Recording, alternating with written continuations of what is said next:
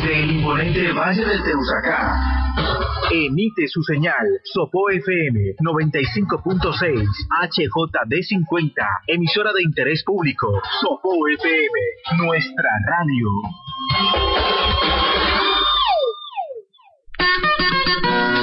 Su merced, buen día.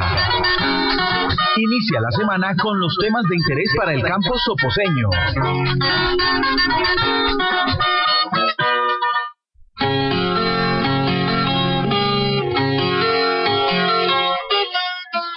Buenos días para todos nuestros oyentes. Bienvenidos a este espacio, comenzando semana, comenzando hoy, lunes 26 de octubre. Bienvenidos a Su Merced, buen día, en donde, en compañía de Nicolás Flores, quien es un reconocido veterinario de nuestro municipio, pues hacemos este programa, generamos este programa para todos los oyentes que a esta hora se conectan a través de los 95.6, hablando de los diferentes temas del campo, de todo lo que tiene que ver con la producción en nuestras fincas, en nuestros espacios eh, rurales del municipio y de todos quienes a través de Sopo FM nos escuchan en la sabana norte de Bogotá. Así que le doy la bienvenida en esta mañana a Nicolás. Nicolás, muy buenos días. Muy buenos días, Angélica. Muy buenos días, Alberto. Muy buenos días a toda la a todos los oyentes de Sopo FM 95.6 y aquí atentos, siempre dispuestos a, a informar a tratar temas de interés de todos los de todos los oyentes, de toda la población de Sopó, de todas sus veredas. Y hoy Nicolás pues nos trae un tema muy muy especial y es acerca de la ganadería de leche, de todo lo que tiene que ver en nuestro municipio y alrededores con este tipo pues obviamente de ganadería. Así que pues vamos a comenzar Nicolás hablando un poco nuestra historia lechera es pues bien conocida ah, no solo a nivel municipal, departamental, nacional, sino hasta internacional y es a través de una de las empresas pues más conocidas también aquí en nuestro municipio. Antes de llegar como tal en los suizos aquí a, a Sopó, a llegar a conformar, comenzar a formar esta empresa que hoy conocemos como Alpina, pues ¿se producía leche en Sopó o cómo era esta historia aquí en nuestro municipio, Nicolás? Sí, así es, Angélica. Eh, el municipio de Sopó hoy en día tiene una tradición, una trayectoria y un reconocimiento a nivel regional y zonal sobre la producción de leche. Pero todo esto tiene una historia, todo esto tiene un inicio.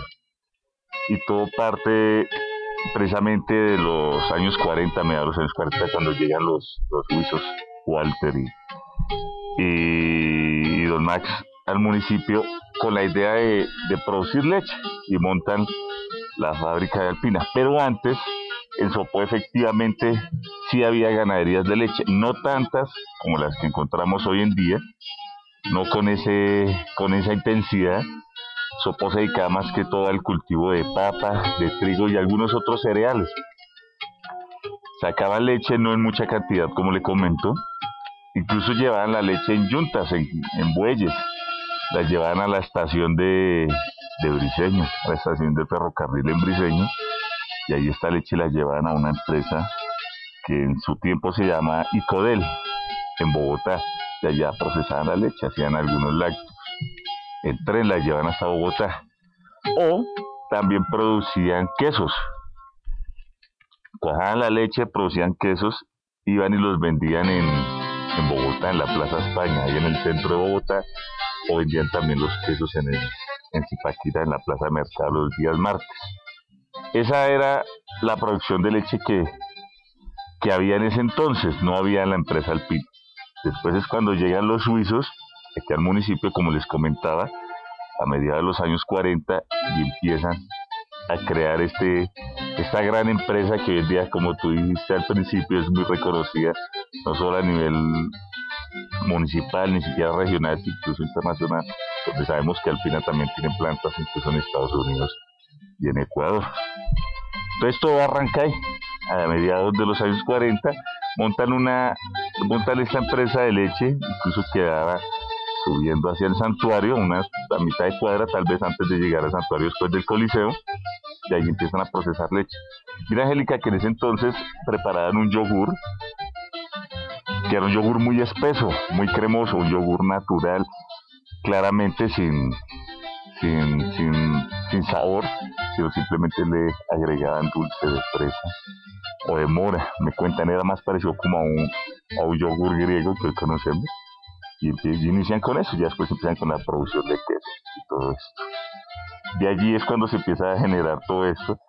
Sopó siempre ha tenido estas, estas zonas ha sido de, de mucha influencia de, de, la alta sociedad, de las familias tradicionales de Bogotá. Incluso hacían parte del, del, sistema político acá del municipio, como concejales y. Las familias tradicionales de Bogotá y tenían siempre sus tierras acá en Sopó. Después, cuando empieza a aparecer este tema de la producción de leche y la producción de todos sus derivados con Alpina, empiezan a cambiar la, la, la, la, actividad de las fincas. Ya no se vuelve tan agrícola, ya no es tan agrícola, ya no producen trigo, papa, sino empiezan a cambiar su, su, su actividad por la ganadería de leche. Precisamente en los años 51, ya después de que están establecidos los usos acá y empiezan a, producir la leche en el año 51, hacen unos pilotos, unas pruebas pilotos y empiezan a cambiar la, la raza porque aquí se utilizaban mucho la, la raza normando. Entonces mandan unas razas específicas para la producción de leche aquí en Músico a principios de los años 50.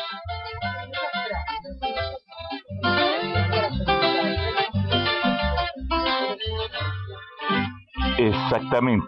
Aquí había, que fue la primera raza de leche, la raza, digamos, que trajeron los, los europeos a, cuando empiezan al tema de la conquista y la colonia que trae una raza llamada Normando. Entonces aquí está establecida la raza Normando, que fue la primera raza que llegó aquí a, a, a, Colombia, la Normando. Entonces aquí había esa raza. Ellos empiezan a traer otra raza más específica en la producción de leche. ¿Qué razas como tal traen ellos de Nicolás si tenemos conocimiento de pronto aparte de la Normando, que ya era la que tenían acá. De pronto, ¿qué razas como tal comienzan a traer ellos? Si hay conocimiento y por qué ellos querían traer esas. Obviamente, porque de pronto producían más leche o lo que ellos necesitaban, pero tenemos conocimiento de pronto de cómo se llegaron esas primeras eh, vacas aquí a este municipio. Claro que sí, justamente por eso, por lo que tú estás diciendo. Empiezan a traer razas más específicas en la producción en cuanto a cantidad de leche y la raza productora en cantidad de leche es eh, inevitablemente la Holstein. La vaca más conocida, la que vemos en nuestros valles de Sopó, en todo el Valle de la Sabana, que es la vaca blanca con mancha negra. Es una vaca de un tamaño grande, con una producción de leche importantísima, donde pueden llegar vacas hasta los 50, 60 litros incluso de, de litros de producción diaria. El récord nacional está justamente en una vaca en Medellín, que llegó a los 78 litros de leche al día. Entonces es una raza que por sus características y su formación genética está hasta la producción en volumen, en cantidad. Entonces los suizos a principios de los años 50 traen esta raza para, para agrandar, para producir más leche y empezar a, a fomentar toda su, su empresa y su emporio que conocemos como Alpina. En este caso, de pronto, para los que no tenemos mucho conocimiento en cuanto a la diferencia entre las razas de vacas, la normanda, ¿qué diferencia tiene con esta Holstein? No sé, el color, el tamaño, ¿qué diferencia tienen estas dos razas? Ok, bueno. La raza normando es una raza precisamente que fue desarrollada por los franceses en, en el sector de Normandía. Es una raza, primero para hablar de las condiciones físicas, es una raza de un tamaño grande, que tiene pelos blancos, negros y rojos. Entonces tú la ves como manchadita, como con muchos parches y casi siempre están marcadas con parches alrededor de los ojos. Es una vaca que, que, que, que tiene una condición que es doble propósito, es decir, produce leche y también tiene condiciones para producir carne, para, puede ser animales utilizados para, para carne en la producción de leche produce más óleos, es una leche con más grasa, más proteína, muy apta para la elaboración de quesos, de mantequillas y de todos los productos que con base a la leche pero necesitan más óleos. La normanda. La normanda. Y ya entonces la producción de leche como tal es la que viene a ser la Holstein, la que traen ellos, que es lo que en su momento ellos necesitaron para poder comenzar su producción como tal, con el volumen, la cantidad de leche que necesitaban. Exactamente, así es, la Holstein produce mucha más cantidad de leche que la normanda, no con las condiciones que te está diciendo la normanda, que produce más óleo, más, más leche, pero sí en volumen, en cantidad se produce. En cuestión de, si hablamos de la parte nutritiva, la leche de entonces las normandas son más, mm, viene a tener como más eh, contenido como tal proteínico de pronto que la otra leche, o podemos hablar que cada una por su lado vienen siendo buenas para la producción. Sí, las dos son buenas, pero lo que pasa es que la de normando se facilita más para la producción de quesos. La utilizamos para la elaboración de queso.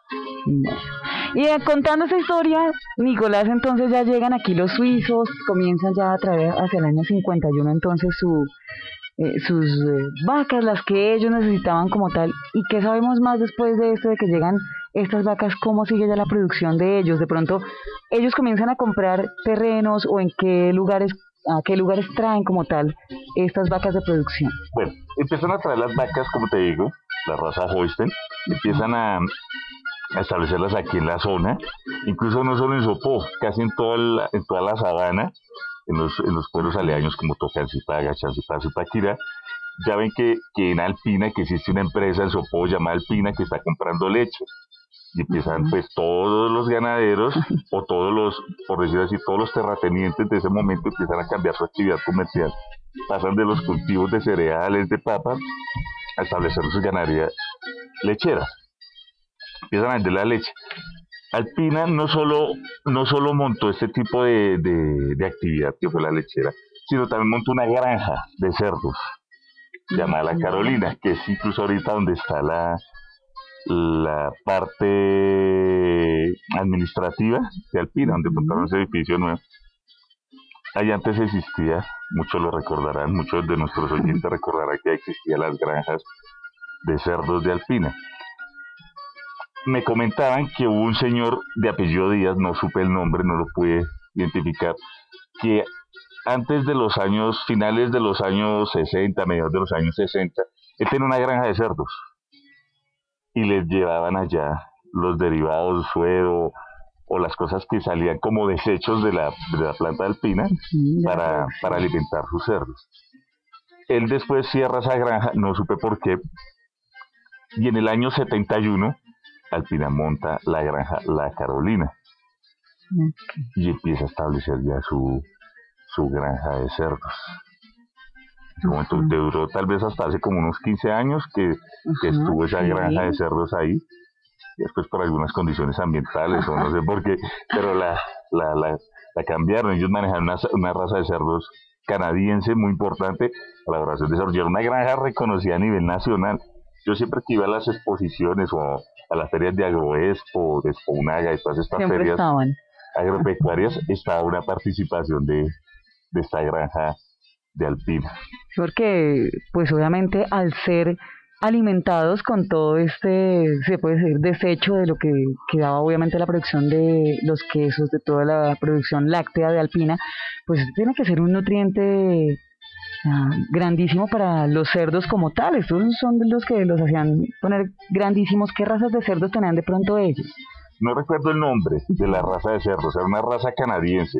Eso lo, tengo súper claro, una raza canadiense que en su momento eran, era el boom de la genética en la parte porcina.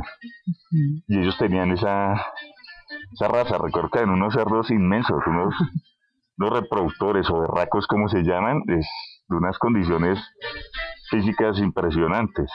Y a partir de eso, pues, sacan toda la genética para, para venderlos. ¿Ellos con qué intención de pronto la tenían? De pronto Nicolás eh, conoce esa historia de la tenían, tenían, obviamente iban a las exposiciones, participaban a nivel nacional, pero ellos su, su intención también era, aparte la producción como tal de carne de todos estos cerdos, tenían, como se puede decir, una empresa alterna con la producción. Eh, pues evidentemente la, la actividad principal de Alpina fue el, el procesamiento de la leche, sus derivados, sus lácteos. Entonces ellos, creo yo que ellos al ver que tenían mucho mm, lo que te está diciendo ahorita, desechos que realmente no son desechos, sino pues los aprovecharon como el suero de los quesos, eh, las sobras de los quesos, de los cortes, de los yogures. Pues dijeron, esto no se puede desaprovechar.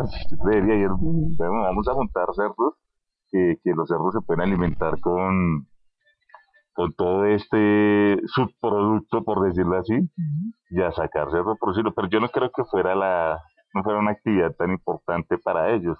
Pero de todas maneras para aprovechar, obviamente. Exacto, para aprovechar, pero sin embargo montar una granja muy, muy buena, muy, muy importante en, en su momento. Granja que de pronto muchos suposeños recuerdan y más los habitantes de este sector, ¿no? Obviamente porque a los que habitamos por ese lado, claro, hubo de pronto en su momento problemas ambientales por el olor, mucha gente se quejaba, ¿no? De todos estos olores que producía esta granja, pero que después de que terminan con esta granja, eh, ¿qué entonces vienen a hacer con todos estos desechos? Nicolás de pronto tiene conocimiento, como todo esto lo aprovechaban precisamente para los cerdos, entonces ya al desaparecer esta granja, estos ya pasan a ser desechos que obviamente de pronto se pierden o ellos ¿Qué manejo le estarán dando a estos? Bien, no, pues obviamente todavía siguen saliendo los subproductos, llamémoslo así, cambiémosle el nombre de desechos por subproductos, porque evidentemente se siguen utilizando, Angélica.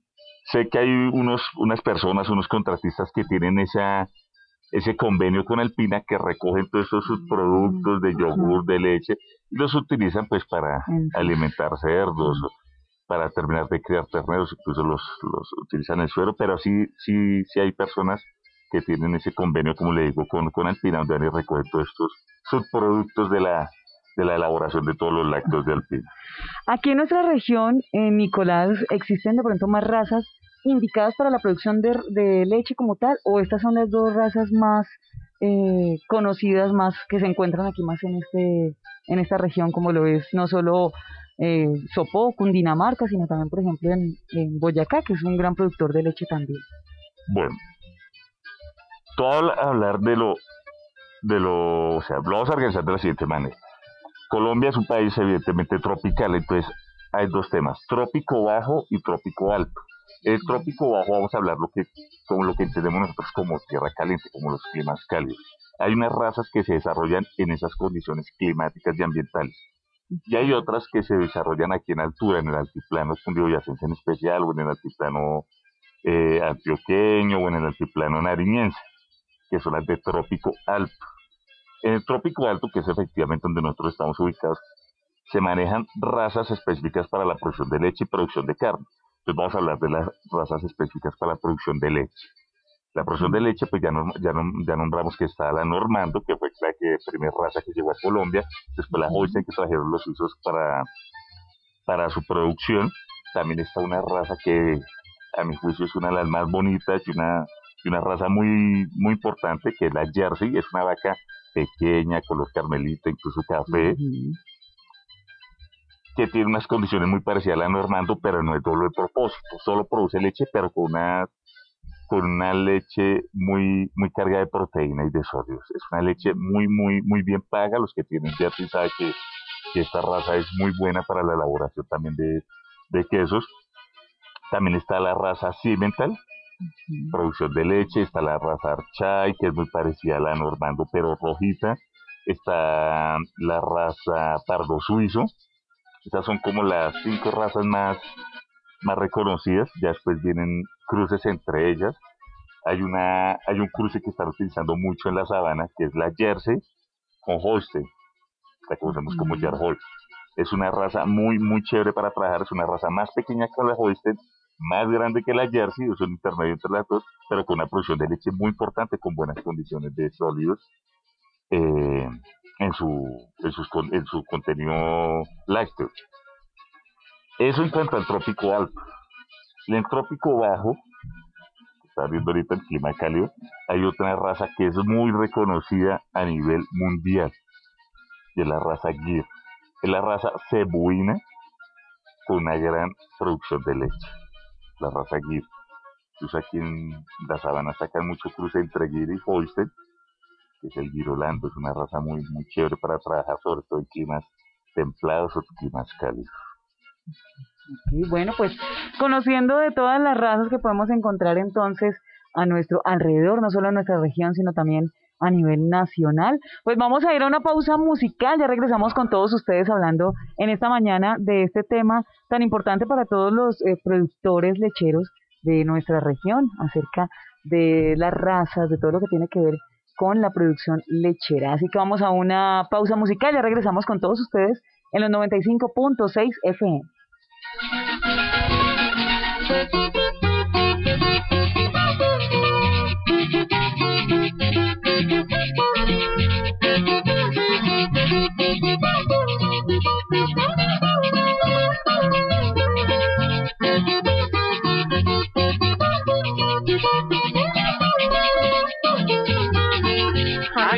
Corazón, no te eches a morir, también puedes perder, a veces es así, que no quiere ganar, pero también hay más que luchan como tú, arriba corazón, que luchan como tú, arriba corazón.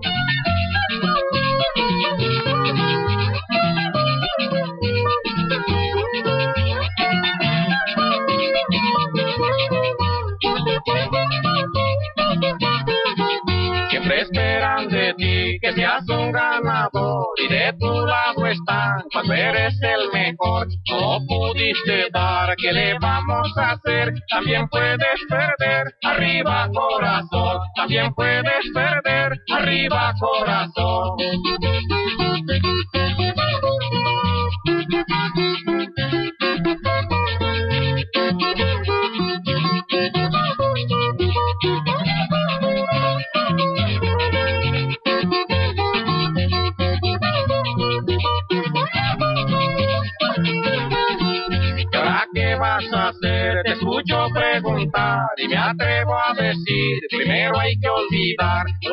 Y aprender, armar otra ilusión, seguir pelante más, arriba corazón, seguir pelante más, arriba corazón.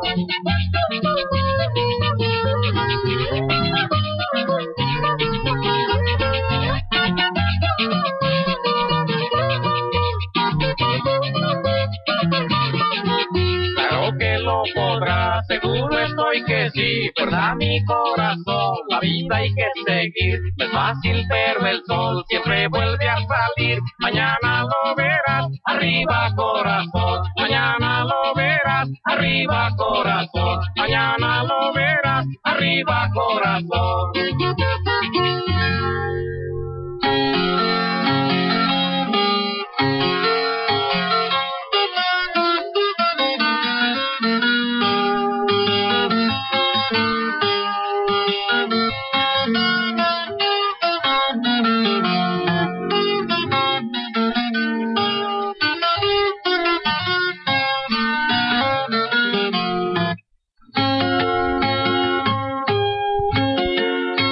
Continuamos con todos ustedes en su merced. Buen día, buenos días. Estamos aquí con todos ustedes, 7 de la mañana, acompañándolos en este programa que generamos para todos nuestros campesinos, para todos nuestros oyentes, quienes también conocemos aquí con Nicolás Flores eh, cada ocho días acerca de estos temas tan importantes y que muchas veces tantos de pronto desconocemos o no hemos como vivido más así como de cerca.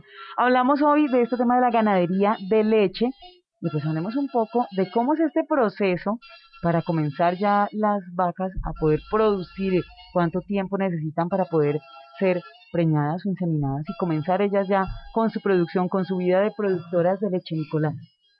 Claro que sí, Angélica. Entonces, como son ganaderías específicamente para la producción de leche, obviamente vamos a necesitar solo hembras.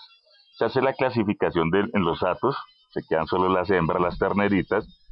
Generalmente se quedan los tres primeros días de nacida con la mamá, para que ella le, le pase toda esa información inmunológica a la cría, en este caso a la ternera, por medio de los calostros, de las primeras leches que dan las, las crías en el momento del parto.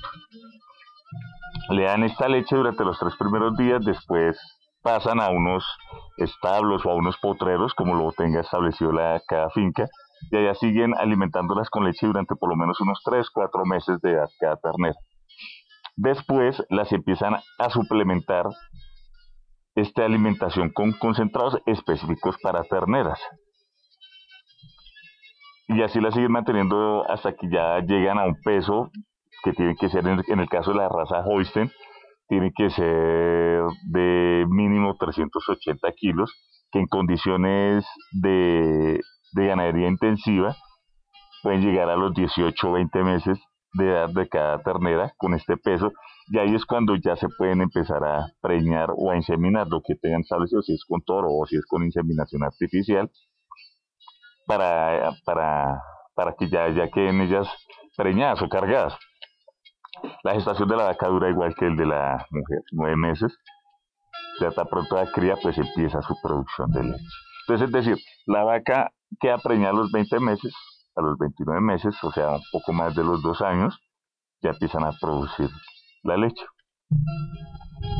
Después de que ya tienen entonces su primer día, Nicolás, una vaca cada cuánto puede ser preñada o inseminada y cuánto tiempo tiene una vaca en máximo de como tal producción, tanto de obviamente de pronto cuántas crías puede llegar a tener y cuánto tiempo puede durar una vaca de estas, eh, pues obviamente produciendo ya antes de que pase, no sé, después cuál es el proceso de ellas, que pase para eh, como carne, para utilizarla obviamente en el proceso de, pues para llevarlas a, matadero y demás, o cómo se genera, cómo es la vida de una de estas vacas de leche. Ok. Antes se creía, decía la biografía y aprendieron en la universidad, que una vaca tiene que dar cría una vez al año. Es decir, la vaca daba su cría y a los tres meses tocaba preñar. Hoy en día esto ha cambiado un poco pues ya ha venido toda la, toda la parte, como te digo, la parte académica, teórica de las universidades, incluso en la práctica, porque yo quiero decirte algo, una universidad aprende mucha parte teórica, pero donde uno realmente se hace es en la práctica, y sobre todo en estas, estas carreras afines de administración agropecuaria, los que sean veterinarios, los que sean zootecnia, o sea, definitivamente lo que, donde uno más aprende es en el campo. Y a los campesinos es muchísimo, muchísimo lo que uno les aprende. Bueno, entonces con base a esto que te estoy comentando, ya se establece que es mejor preñar una vaca cuando baje, empieza a bajar su producción de leche. Es decir, la vaca dio cría y está, te voy a poner un ejemplo, 20 litros de leche y se mantiene con 20 litros de leche. Ellas obviamente van a bajar su producción puede llegar a los 15, 10 litros. Entonces, cuando ya esté bajando y llegue más o menos a la mitad de lo que está, a la mitad de producción con la que empezó, después de la ya se puede pensar en preñar la vaca. Esto puede pasar a los 4 meses, 5 meses, incluso 6 meses. Esos son los que llaman días abiertos. Días abiertos es desde el momento que da cría hasta el momento que se preña o se insemina. Entonces, esto ya cambia un poco de que la vaca no necesariamente tiene que dar cría una vez al año, sino se da cuando empieza a bajar su producción de leche, se empieza a preñar. Y obviamente pues sigue produciendo leche a pesar de que esté preñada y faltando dos meses, que es el promedio que se maneja, faltando dos meses vuelve y se seca. Me estás preguntando qué cuánto puede durar una vaca en esta producción, en esta, en esta actividad. Todo esto depende de la alimentación y de las condiciones de las vacas. Hay vacas que pueden durar, he visto vacas de 12, 13 partos, 15 partos, como hay vacas que al tercer parto, cuarto parto ya les cuesta trabajo por el desgaste que tiene la producción, pues esas vacas ya salen descartadas y se van a, a, temas ya cárnicos, mm. temas de frigoríficos. ¿Qué tipo de razas, Nicolás, son las que pueden llegar a durar de todas estas que hemos mencionado, que son las que se conocen y tienen acá, en lo general o por lo general, las fincas eh, ganaderas de nuestra región, ¿cuál de pronto se ha notado o se ha identificado que es esa raza que más puede llegar a tener más de 10 partos, llegar a 15, como lo menciona Nicolás? Evidentemente la Holstein. La Holstein puede llegar a, a los 15 años, la Normando también. Pero como te lo decía ahorita, lo más importante es las, las condiciones en las que se ha mantenido la vaca. Condiciones sanitarias, condiciones alimentarias, condiciones de, de potreros, de manejo, de purgas, de vacunas, de todo esto, todo como lo manejan, es lo que mejor, lo que le va a mejorar la calidad de vida claramente a la vaca. En nuestro campo, aquí por lo menos en Sopó, que algunos eh, campesinos tienen sus vacas, pero tienen muy pocas, dos, tres, cuatro vaquitas. La alimentación para ellos de pronto no es como tan, digo yo, especializada como lo puede ser en un nato, en donde tienen muchas más vacas. ¿Cómo es la alimentación de pronto que deben darle nuestros campesinos a, esas vacas? Como lo, lo ideal para que la producción de leche sea de pronto una leche buena, porque muchas veces uno escucha que la leche sale sabiendo a a pasto, que sale con un sabor raro. ¿Qué tiene que ver esto pronto la alimentación o qué es lo que puede afectar ese sabor de la leche que se da a veces en, en, las pequeñas producciones lácteas? Ok.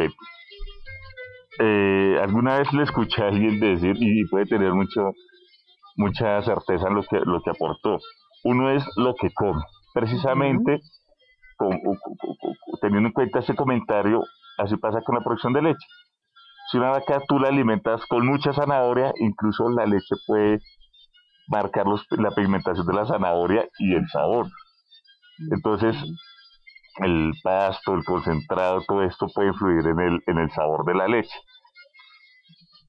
Los pequeños ganaderos, los que tienen 3, 4, es más, vamos a hablar, los que tienen menos de 15 vacas, Angélica, para las asteato, los que tienen menos de 15 vacas a nivel nacional son los que producen el 70% de la leche del país. Los pequeños productores tienen un aporte importantísimo en la producción de leche del país. Estos, estos productores, algunos pues tienen sus, tienen sus, sus, sus ganados en producciones establecidas y organizadas con concentradito, corte de pasto, ordeñan dos veces al día, todo normal, en el momento del ordeño le dan concentrado, otros no le dan concentrado, les dan sal, otros no les dan sal, contaminación, pero, pero estos ganaderos sí, yo pienso que solo, yo pienso que la ganadería más, o sea, es el sector agropecuario, productor de leche más importante del país, todos los pequeños ganaderos. Y aquí uh pues hay hartos campesinos dedicados a este, a esta labor. Ellos ya con sus concentrados, con sus, con sus dietas establecidas al ganar, porque hay como te digo, hay como un patrón. A las vacas hay que le concentrar tan pronto nace, tan cría, perdón, eh, durante la producción, cuando se deja la leche, pues obviamente tiene que bajar el concentrado. Es como ya un, un prototipo de producción que existe. Ok, hablando de precisamente de ese tipo de lo del concentrado, la sal, ¿qué tipo de concentrado se le debe dar a las vacas? Alguien que tiene menos de 15 vacas producción de en su terreno, en su espacio rural. ¿Cuál sería ese como ese concentrado ideal para poderle dar a sus vacas? Bueno, entonces vamos a hablar de lo siguiente. El concentrado es suplemento alimentario o suplemento alimenticio de las ganaderías. La base alimentaria de los ganados, de la ganadería de leche, de la vaca productora de leche, es oficialmente y netamente el forraje, el pasto. Esa es la base del alimento del, del, de, de, la, de las ganaderías. Como estamos produciendo leche, necesitamos unos requerimientos nutricionales importantes. Entonces buscamos el concentrado más preciso o más indicado para suplementar lo que le falta a mi, a mi vaca con respecto a, a, lo que come pasto. Es decir, le falta más proteína porque el pasto está bajo en proteína, le falta más fibra porque el pasto lleva bajo fibra. Entonces yo debo suplementar esos requerimientos que no tiene el pasto, pero sí lo necesita mi vaca para la producción de leche. Uno de esos. Dos, depende de cada una de las vacas. Como te está diciendo, hay vacas que producen 12 litros de leche. Entonces necesito unos requerimientos nutricionales distintos a la que produce 40 litros de leche, que necesita una dieta más, más avanzada, mejorada en cuanto a proteína, grasa, fibra y todos los componentes que traen las, la, las, o, todos los componentes que ofrecen las plantas de concentrar sus alimentos. En ese caso de lo que nos comenta Nicolás, ¿cómo le hace uno el estudio al pasto, por ejemplo, para saber si sí tiene lo que mis vacas necesitan o, o, le hace falta y tengo que obviamente ayudarle a hacer ese suplemento, obviamente con los concentrados? ¿Cómo se le hace ese estudio al pasto, Nicolás? Ok, bueno, hay muchos, hay unas variedades de pasto indicadas para la producción de leche y hay, hay pastos ya establecidos. Entonces está el quicuyo, está el raigrat, están los horchoros, están varias clases de pasto que ya están establecidas o organizadas para la producción de leche. Semillas de pasto específicas para la producción de leche, ¿de acuerdo? Entonces ya sabemos este pasto qué condiciones presenta para alimentación. Sin embargo, tú puedes hacerle un corte al pasto que se llama eh, un, o sea, sacas una muestra, un aforo de un potrero, una muestra de, de un metro cuadrado en cualquier pedazo del potrero, sacas ese pasto, lo cortas y lo puedes llevar incluso a la Universidad Tadeo, que queda aquí en Autopista Norte, junto a Hacienda Manoy, y allá te hacen un, un análisis de laboratorio de las condiciones de tu pasto, qué cantidades de proteínas tiene, qué cantidad de nitrógeno, qué cantidad de fibra, qué condiciones tiene el pasto. Y no solo sirve eso para alimentar, sino para que tú también puedes suplementar el pasto con, con abonos o con, o con fertilizantes específicos para el pasto. Ok, sí, porque de pronto muchas personas que tienen su espacio, su terreno, y algunos de pronto quieran comenzar con eso, pues obviamente tienen como no se conoce o no saben y pues, piensan que en cualquier espacio que tenga pasto pueden poner sus vacas y ya, pero entonces es necesario obviamente que este pasto pues tenga todo lo que ellas también pues necesitan. Hablando ahora de las sales, ¿qué tipo de sales se deben dar? También bien específico dependiendo la cantidad de leche que producen o el tamaño de, mis vacas. ¿De qué depende el, el, tipo de sal que le debo dar, Nicolás? Ok, bien. La sal, como ya lo sabemos, es un suplemento mineral que requieren los, los ganados. Depende también de la producción y del estado productivo que tenga la, el animal. Es decir, un animal joven, una novilla, necesita unos requerimientos de sal distintos a los que necesita una vaca en producción. Lo que más marca este tipo de, de sales es el contenido de fósforo. Entonces ya hablamos de, sales al 4%, es decir, esta sal tiene 4% de fósforo, que es la que utilizan en ganados horros o novillas o ternedaje, 4, 6, 7%. Ahora, las vacas que producen más leche necesitan mayor cantidad de fósforo. Se conoce como pues la sal al 10, al 12, incluso al 15% de fósforo. Esa es como la base o la característica que tienen las sales. Casi todas están en los mismos componentes, pero pues lo que interfiere o lo que cambia es el contenido de fósforo en su tabla nutricional. Bueno, pues entonces aquí estamos conociendo un poco más acerca de todo lo que tiene que ver con la ganadería, con este ganado de leche que se puede encontrar en nuestro municipio, en nuestra región. Así que ya continuamos con Nicolás Flores, nuestro invitado, no, no, no nuestro invitado, no, quien nos ha eh, pedido que hagamos este programa especial para todos nuestros oyentes, quienes los acompañamos desde las 6.30 los lunes iniciando semana, así como hoy 26 de octubre, donde estamos iniciando esta última semana de este hermoso mes. Esperamos todos nuestros niños ya estén alistando sus disfraces para en cinco días celebrar con ellos. Así que vamos a una pausa musical, ya regresamos con todos ustedes aquí en los 95.6 de Sopo FM.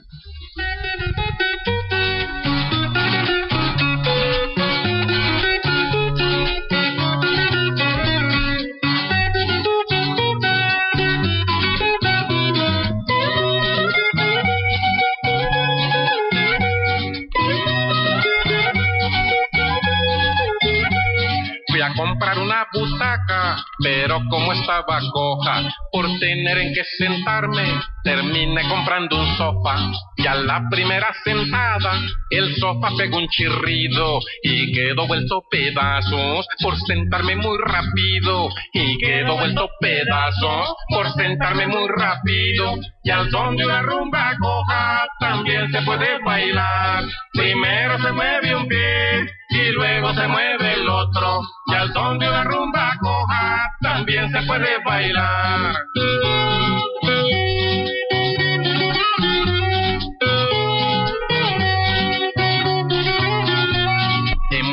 Hay dos lugares que dan pa' muchos decires, el Cerro de Monserrate y el Parque de los Mártires, y a las 8.266 que llaman las horas pico, todo el mundo se acelera, porque es en lo que el tráfico, todo el mundo se acelera, porque es en lo que el tráfico, y al son de una rumba coja también se puede bailar, primero se mueve un pie y luego se mueve el otro, y al son de una rumba coja también se puede bailar.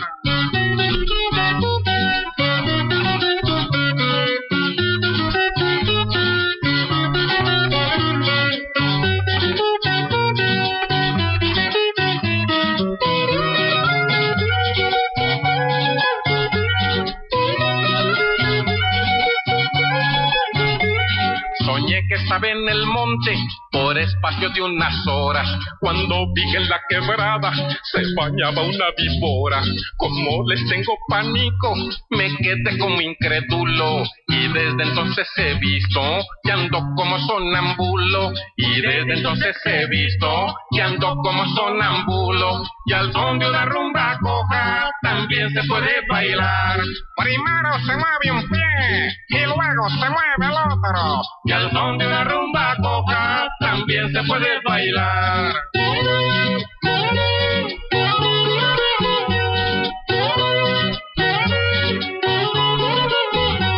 La noche estaba tan linda, la noche estaba tan clara, que no eché para el camino ni linterna ni lámpara.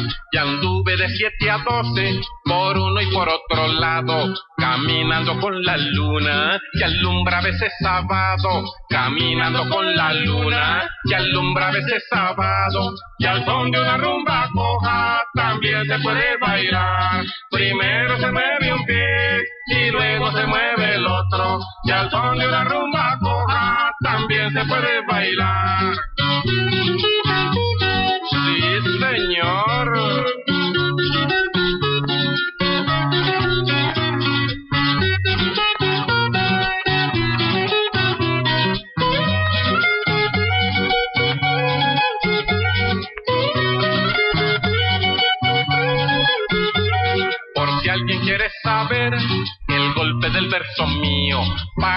Cuando yo me muera, propongo un epitafio. Aquí reposa un carrango, chupando mirto llanturio. Él supo cómo vivió, pero no de que se murió. Él supo cómo vivió, pero no de que se murió. Y al son de una rumba coja, también se puede bailar. Primero se mueve un pie y luego se mueve el otro. Y al son de una rumba coja, también se puede bailar.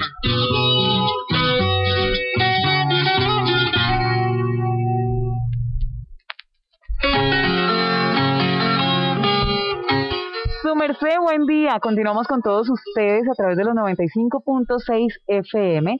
Y ya hablando de todo esto de los tipos de ganado que se pueden utilizar para hacer la producción, llevar a cabo la producción lechera, pues ahora vamos a hablar, Nicolás, de lo que se necesita, aquellos requerimientos legales, todo lo que nos piden para poder montar como tal un hato o tener un espacio en nuestro hogar en donde tengamos nuestras vacas, nuestra producción lechera. ¿Qué nos piden aquí en Colombia? ¿Qué se necesita, Nicolás, para poder tener un espacio o un hato y poder montar este, esta producción? Ok, Angélica, así es. Mira, la casi todas las producciones agropecuarias, incluso en los sectores comerciales también se ha visto eso, y es un tema de la informalidad. Todos queremos montar un tipo de actividad comercial, en este caso agropecuaria, y parte mucho la informalidad. Con eso quiero que mis oyentes tengan claro, los oyentes de Sopo FM, tengan claro lo siguiente. Para nosotros tener una ganadería, un hato lechero, tenemos que cumplir unos requerimientos que son los siguientes. Primero, cuando tengamos la finca donde vamos a hacer nuestra producción, nuestra actividad, tenemos que registrar esa finca, ese predio ante el ICA. ¿Cómo se registra? Si es el propietario del terreno, llevas la, eh, este papel que le dan en notariado, de registro y notariado del, del, predio, lo tienes que llevar al, al, al ICA y allá registrar, mira, este dato, esta finca está dedicada a la producción de leche y esto es, esta hace parte de mi propiedad, esta propiedad. Ahora, si no es propietario, sino arrendatario o arrend- arrendatario, llevas el contrato de arriendo y también llevas el, el certificado de notariado y registro. Lo llevas, registras tu predio ante el ICA, entonces ya saben que Angélica tiene un predio dedicado a la producción de leche. El ICA lo tiene ya. Cuando ya esté registrado ese predio y vas a empezar con los animales, vas a comprar una novilla, dos novillas. Donde, donde tú compres la novilla, sea en una plaza de mercado o en una finca, te van a entregar un, un registro de movilización o lo que llamamos guía de movilización.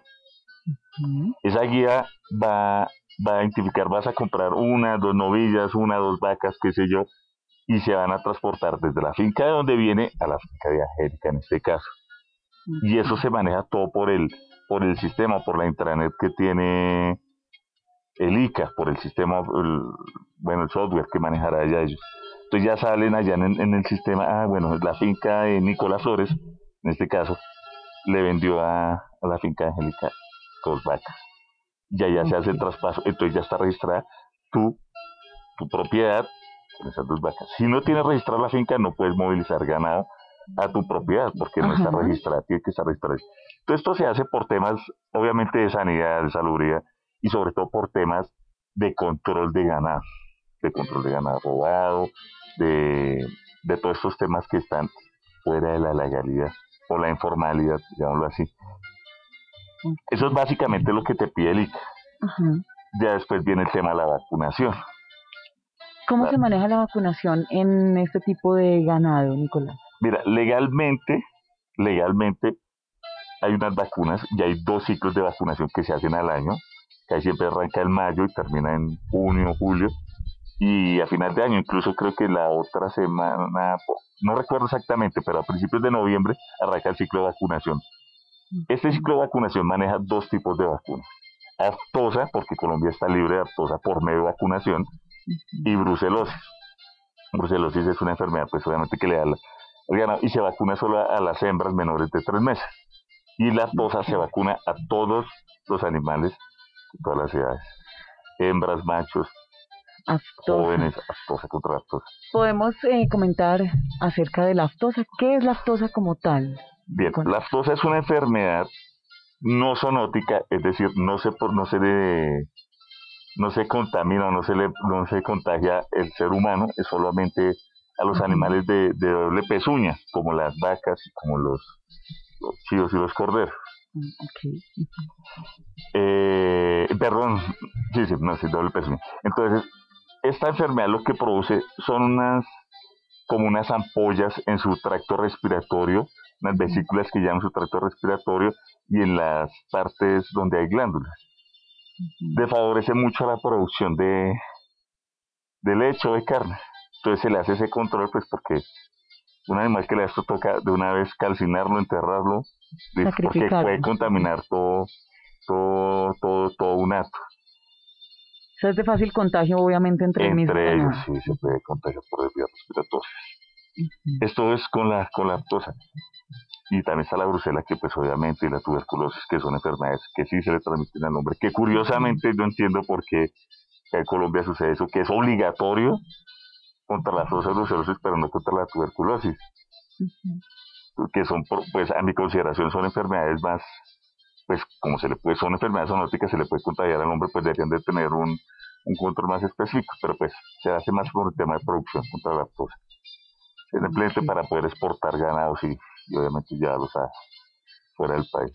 Estas guías de movilización, Nicolás, son las que en el caso de nuestro municipio genera o las da como tal la Secretaría de Desarrollo Económico. Todos los que quieran hacer ya después de tener obviamente su inscripción ante el ICE, que está registrados, esta guía de movilización la genera acá la Secretaría de Desarrollo Económico. Así es, Angélica. Eh, aquí en Sopo hay un veterinario, Juan Manuel, él es el encargado de sacar todas las, las vías de movilización en el municipio, justamente en la Secretaría de Desarrollo Económico, en su oficina de desarrollo rural, desarrollo agrario, correcto, desarrollo agrario, sí señor. Ok, esto no tiene ningún costo, ¿cierto, Nicolás? Sí, sí, sí, tiene un costo, no recuerdo si está en, en 7.700 o 7.900 cada guía, no importa cuántos animales transportes en, una guía va a costar los mismos 7.000, no, no recuerdo. Bueno, y siempre es bueno, obviamente, como dice Nicolás, tener eh, todos estos permisos y tener todo al día, porque pues uno no está exento de que llegue alguna revisión, de que va a transportar sin permiso y pues obviamente eh, llegue a tener problemas eh, en, en, medio del transporte por no tener todo esto al día. Así es. Esto es en cuanto a la, a la parte legal, lo que le exige a uno la, el, el gobierno para poder tener sus, sus lecheros y, y sus condiciones de producción. Sin embargo, hay otras condiciones que pueden mejorar la calidad y le puede dar un plus a tu gato lechero, a tu ganadería, que es por ejemplo sacar datos libres de Bruselas, de tuberculosis, que hay empresas, incluso aquí en la zona, en Zipaquirá, hay, hay empresas que se dedican a eso. Tú tienes dos vacas, entonces para que tú tengas una garantía de tu ganado, lo que te está diciendo te da un plus, mejor satisfacción para tus clientes, tú puedes contratar a esa empresa, le sacan unas pruebas a ver si están libres de lo que te está diciendo ahorita, tuberculosis y brucelosis. Hacen unas pruebas de laboratorio, efectivamente el ganado que tú tienes está libre de brucelosis. Eso tiene un costo, pues por, por, el manejo, la logística y todo eso, y puntean un sello. El ato de Angélica está libre de tuberculosis y eso puede ser un valor agregado para tu ganado. Un plus para obviamente poder más adelante ya seguir eh, negociando con el diferente ganado que cada uno tenga en sus eh, atos, en sus casas, en sus fincas a nivel rural aquí en nuestro municipio. Pues Nicolás, muchísimas gracias por acompañarnos, por tratar este tema que pues a muchos de quienes nos escuchan obviamente a esta hora a través de Sopo FM pues les interesa, son temas que pues están al día en nuestro campo y que si obviamente no se conocen algunas de estas temáticas pues se puede llegar a, a infringir alguna norma y tener algún problema. Así que muchísimas gracias Nicolás. A ti, Angélica, eh, no me quiero despedir sin antes darle un agradecimiento especial a, al señor don Vicente Prieto y a Efraín Sánchez que me ayudaron con todo este tema del, del marco histórico que hicimos al principio del programa. Me colaboraron con alguna información. Quiero agradecerle mucho a ellos. Quiero agradecerle mucho a, a todos los oyentes, a todos los que están conectados hasta ahora en Sopo 95.6 Alberto, muy amable por la colaboración desde el máster. Y a ti, Angélica, muchas gracias por este espacio de participación para todo el sector rural y agropecuario de, del municipio. Y bueno, vamos a seguir prestos. Aquí nos vemos dentro de ocho días y su merced, buen día. pues bueno, Nicolás, pregunta antes de irnos. ¿Qué tema de pronto vamos a, a, tocar el próximo lunes? Bueno, de hoy en ocho tendremos lunes festivo porque pues ya llega nuestro mes de noviembre. El 2 pues es la celebración, la conmemoración de el Día de Todos los Santos. Así que nos veremos de hoy en 15 días, 9 de noviembre. ¿Con qué tema? Ya sabemos de pronto qué tema vamos a manejar, Nicolás, o dejamos a la expectativa a nuestros oyentes. Vamos a, no sé si te parece, eh, dejamos estos días para ver si algún oyente o algunos oyentes si les interesa un tema en especial, que nos dejen el, el comentario, cómo lo vamos a manejar y claro, lo preparamos. Claro que sí, entonces ustedes saben a través del 318-836-8457. Esperamos esos mensajes de nuestros oyentes que quieran escuchar algún tema en especial, en específico, en este espacio de su merced. Buen día a través de los 95.6 FM. Nicolás Flores, muchísimas gracias por estar con nosotros. Administrador agropecuario, gracias por estar aquí todos los lunes acompañándonos. Gracias a ti, Angélica. Un feliz inicio de semana y un feliz y lindo día para todos. Muy amor.